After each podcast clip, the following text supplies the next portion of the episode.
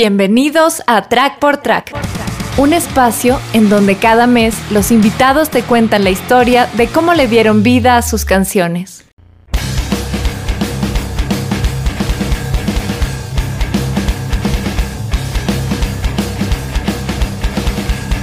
Hombre de Paz es uno de mis temas favoritos de ese disco. Es un tema que tiene demasiada caña y demasiada maldad, pero de los elementos que recuerdo haber usado en esa época, yo grabé con un Music Man Bongo, uno de mis bajos favoritos. El sonido del bajo es perfecto para la tónica del tema y eso se logró con esa combinación de Music Man que tiene un sonido bien particular. Pues evidentemente todo el mundo sabe que es Rage Against the Machine gracias al sonido que logra a través del Music Man.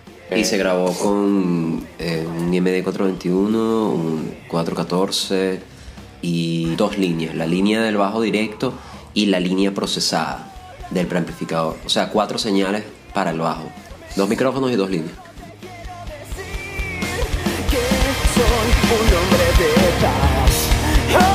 Para confesarlo, ¿no? Yo odiaba ese tema. Lo odiaba porque nos costó tanto montarlo en ensayo. Era muy difícil. De hecho, importante que estemos hablando de Hombre de Paz, porque fue el tema que fue más difícil para grabar en el estudio para todos los músicos. Vicosilia la voz todo. O sea, fue una pesadilla grabar esa canción. Pero la primera pesadilla fue eh, la composición como tal. Porque eso fue una vez que Jan le dio como que por empezar a tomar cloro. Llegó con esta idea toda frita después de tomarse un litro de cloro y nos dice, bueno muchachos, aquí está una idea, vamos a ver qué hacemos. En ese momento ensayábamos ocho horas a la semana. Y te puedo decir que de verdad pudimos haber gastado un mes y medio ensayando ocho horas solo montando ese tema. De hecho, de varios ensayos nos fuimos molestos. Porque y ya llegaba un momento en que se trancaba, se embotaba. Hoy lo veo, se embotaba porque era demasiada información. Y aguantó mucha presión. Sí. Y éramos todos encima de él, así no, así no, así no, así no. Entonces llegaba un momento que nos molestábamos y nos salíamos del ensayo, ya, ya. Escuché varias veces Not Quite My Tempo.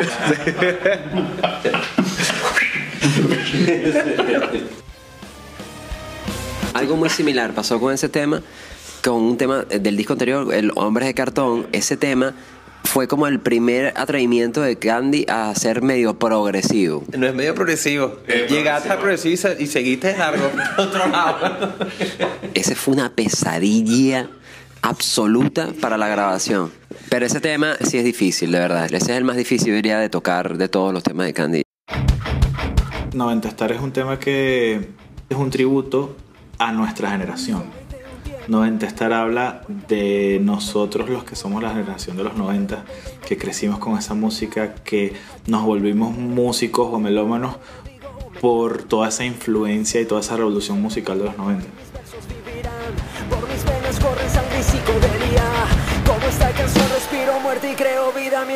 Es una letra que tiene que ver con toda la generación de los 90, una generación de la cual formé parte como testigo y fui una de las personas más afortunadas de poder haber vivido eso porque no me imagino cómo sería tener 12 años y escuchar la música que se escucha a nivel comercial. Nosotros éramos personas de clase media y lo que nos llegaba a los oídos era lo que salía en la televisión, por MTV o por la radio. Y en ese momento lo comercial era bandas como Nirvana, Pearl Jam, uh, Alice in Chains, Stone Temple Pilots. Y antes de eso ya veníamos escuchando rock porque en el colegio había una banda que tocaba y, en una feria ellos tocaron con su banda de versiones y a mí me impactó tanto. Yo le pedí un cassette al guitarrista, Arturo se llama él. Y él me regaló un cassette donde sonaba Purple Haze de Jimi Hendrix, me encantó. Y gracias a esa canción de Jimmy, empecé a investigar y empecé a escuchar Guns N' Roses, empecé a escuchar Metallica, Megadeth más que Metallica. Nosotros nos gustaba más Megadeth que Metallica. Yo empecé escuchando más el So Far So Good So What de Megadeth, el primer disco, que el Kill Them All, por ejemplo. Y después pasé a Metallica y claro, cuando llegué al universo Metallica, morí pues, porque Metallica es escuela. Entonces, bueno, esto de Megadeth, Metallica ocurrió en el año 90.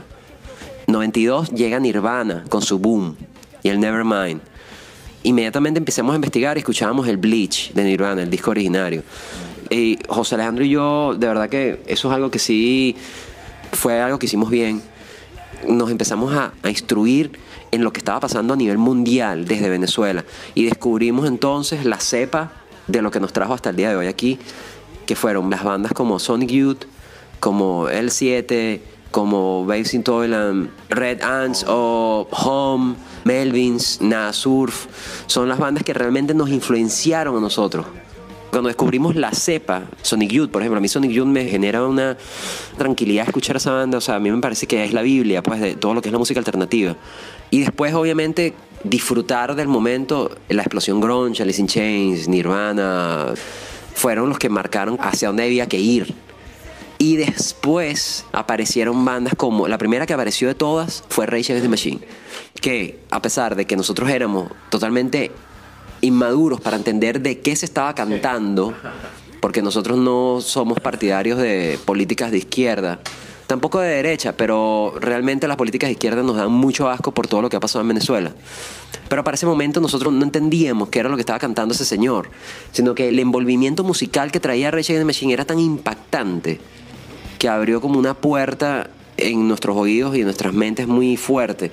E inmediatamente que salió Rage Against the Machine, llegó la banda que yo creo que no ha sido reconocidos como se deben, pero es una de las bandas más increíbles que hay en la faz de tierra, que es Korn.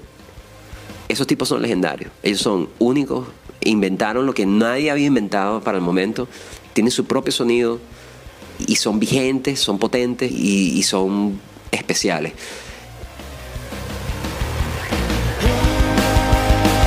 Y ese tema tiene muchísimos elementos en términos de cuerda que le hacen tributo, si se puede decir de alguna manera, a esas bandas que nos influenciaron a nosotros en los 90, como Nirvana, Pixies, Toadies. Por ejemplo, el final, la parte que es como cromática cuando cierra el tema, eh, eso fue una idea de José Alejandro, Giancarlo, el negro, Alejandro Angulo y yo, que es muy grunge. Tan, tan, tan, tan, tan, tan, porque queríamos cerrarlo como con algo así influenciado por, no sé, la puta eléctrica, bien grunge.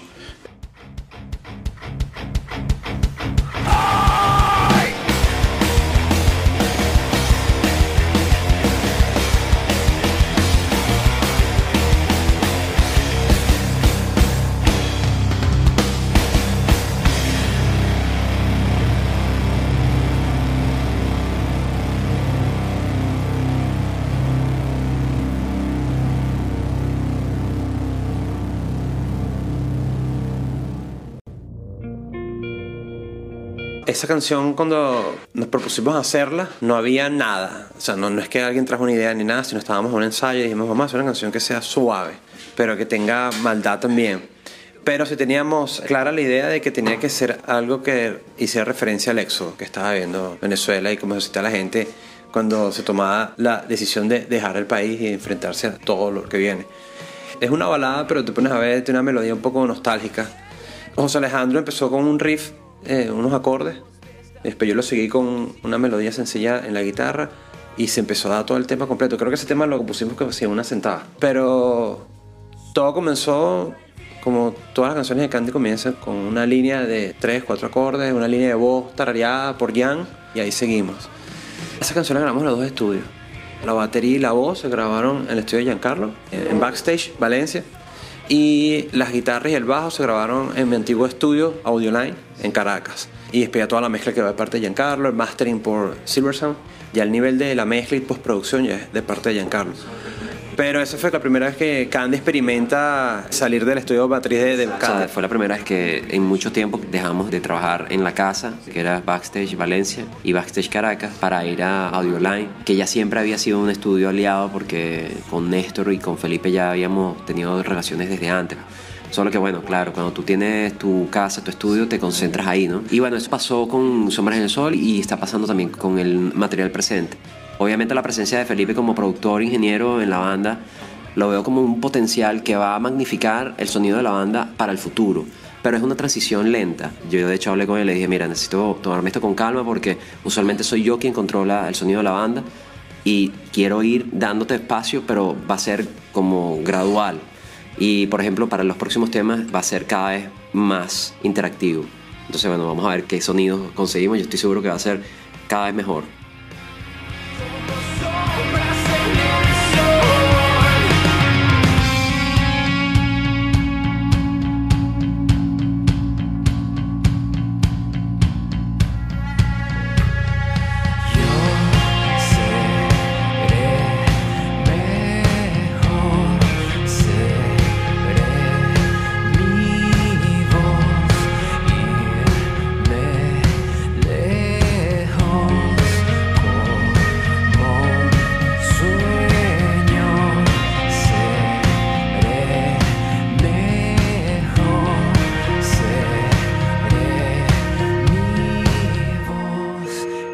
Estelar sí fue un experimento, pero para todos, porque todos grabamos en diferentes espacios, porque estamos ya todos regados por el mundo.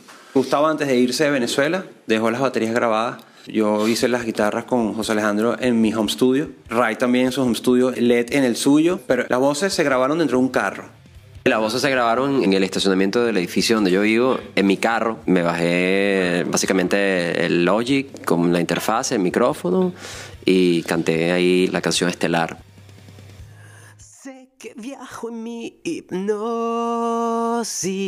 y es colateral al mundo que arde.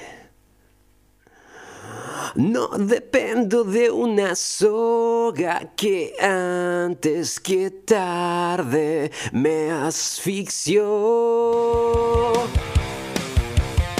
Créeme, yo estuve a punto de pagar un estudio en Porto para grabar mis voces, pero yo decía que no me siento cómodo, o sea, necesito tener, no sé, mi espacio. Por eso recurrí a meterme en el carro, porque de alguna forma para mí era más importante conectar conmigo mismo y tener la disponibilidad de consumir el tiempo que yo necesitaba sin que nadie me estuviese escuchando, porque creo que he estado muchos años produciendo y haciendo mis cosas, que estoy como que enviciado a que me gusta trabajar mis cosas solo.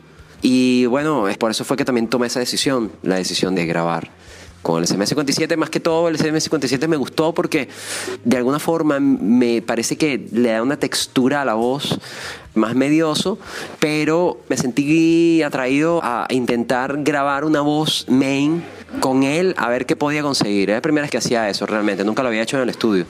Y bueno, obviamente después en postproducción tuve que procesarla para darle un poquito más de forma, pero me parece que se consiguen hacer cosas. Es como dice Felipe, cuando tú tienes las ganas, eso va mucho más allá de tus herramientas.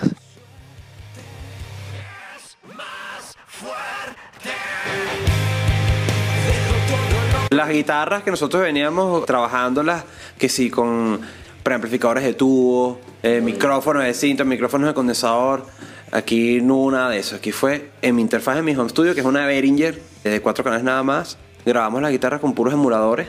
Y después este, yo le hice reamping por el Mesa Boogie, pero usando pedales. Y después, bueno, viene el arte de la mezcla. Y esto fue como un reto para nosotros y nos dimos cuenta que podemos seguir haciendo música hasta el infinito.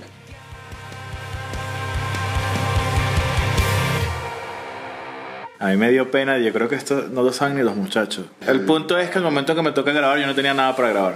Jan me dice, tienes hasta tal fecha para grabar porque ya hay que mandar a masterizar y a mezclar. Entonces pedí un iPad a crédito. ¿Qué iPad es? ¿Qué memoria tiene? No importa. Dame el que tengas en stock que me lo pueda llevar hoy. Y ya yo tenía precisado lo que iba a comprar. Dos aplicaciones. Usé el GarageBand que trae el iPad. Usé las aplicaciones de teclado sin controlador. Y directamente la aplicación con el tecladito que te da la pantalla del iPad, que es súper impreciso, es súper incómodo, chiquitito. Allí me eché dos días. Las líneas de síntesis son bastante sencillas. Entonces es como que una anécdota más de con qué tan con las uñas hicimos esto. Dejé todo lo que pude llevar y seguí únicamente a mi suerte. Seguiré hasta que no hayan rastros de mis pies,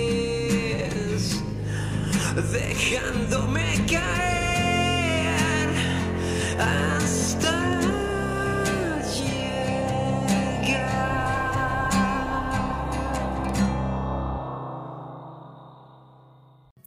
Si te gustó lo que acabas de escuchar, visita backstagevalencia.com y entérate de los servicios que ofrecen como afinación de voces e instrumentos, grabación y captura profesional de audio, mezcla profesional en línea a remoto, postproducción de audio y producción musical integral para artistas y bandas.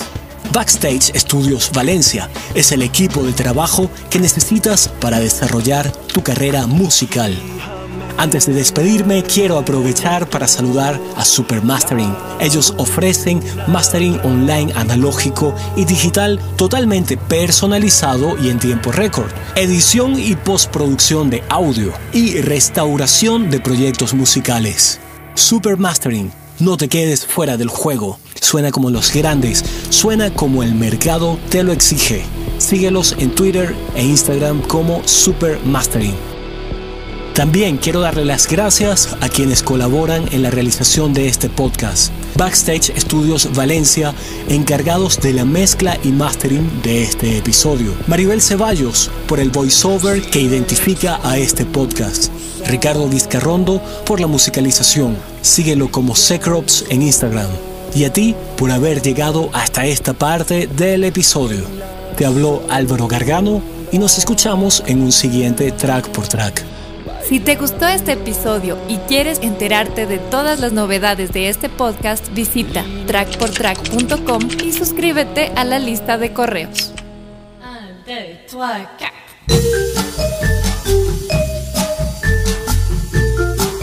¿Qué tal muchachos? Le habla Acosta de 1, 2, 3 Sonido Podcast saludando a nuestros amigos de Track por Track.